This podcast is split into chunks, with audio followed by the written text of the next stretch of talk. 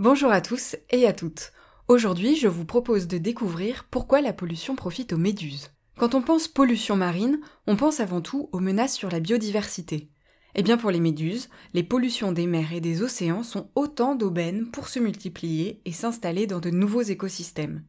Prenons les pollutions chimiques, comme les rejets d'hydrocarbures, les résidus industriels ou encore les pesticides. Ces produits perturbent la reproduction des poissons et provoquent chez eux des maladies. En revanche, ils font très peu de dégâts chez les méduses. La première raison à cela, c'est que les méduses n'ont pas d'organes qui pourraient être atteints par des maladies chroniques comme les cancers.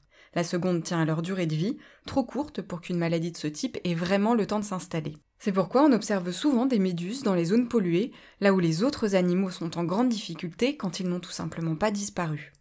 La pollution par le plastique favorise aussi les méduses. Déjà, les morceaux de plastique offrent de très bons supports aux polypes qui donneront ensuite naissance aux petites méduses. Que ce soit un bidon au fond de la mer ou un sac plastique qui flotte, toutes les surfaces sont bonnes pour s'établir. Ensuite, l'ingestion de morceaux de plastique menace certains prédateurs des méduses comme les tortues de mer. Lorsque les tortues meurent étouffées ou empoisonnées, les méduses, elles, continuent à se multiplier. Quant aux engrais et aux eaux usées, ils entraînent un déficit d'oxygène dans les eaux où ils se déversent. Ça s'appelle l'eutrophisation.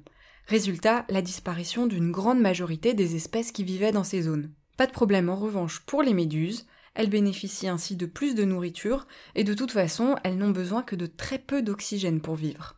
D'autres facteurs d'origine humaine bénéficient aux méduses, la surpêche, le réchauffement climatique et l'urbanisation du littoral, toutes ces raisons expliqueraient la multiplication des épisodes de prolifération des méduses que l'on observe sur le globe depuis quelques décennies, au point que l'on parle parfois, pour certaines zones touchées, de véritables soupes de méduses.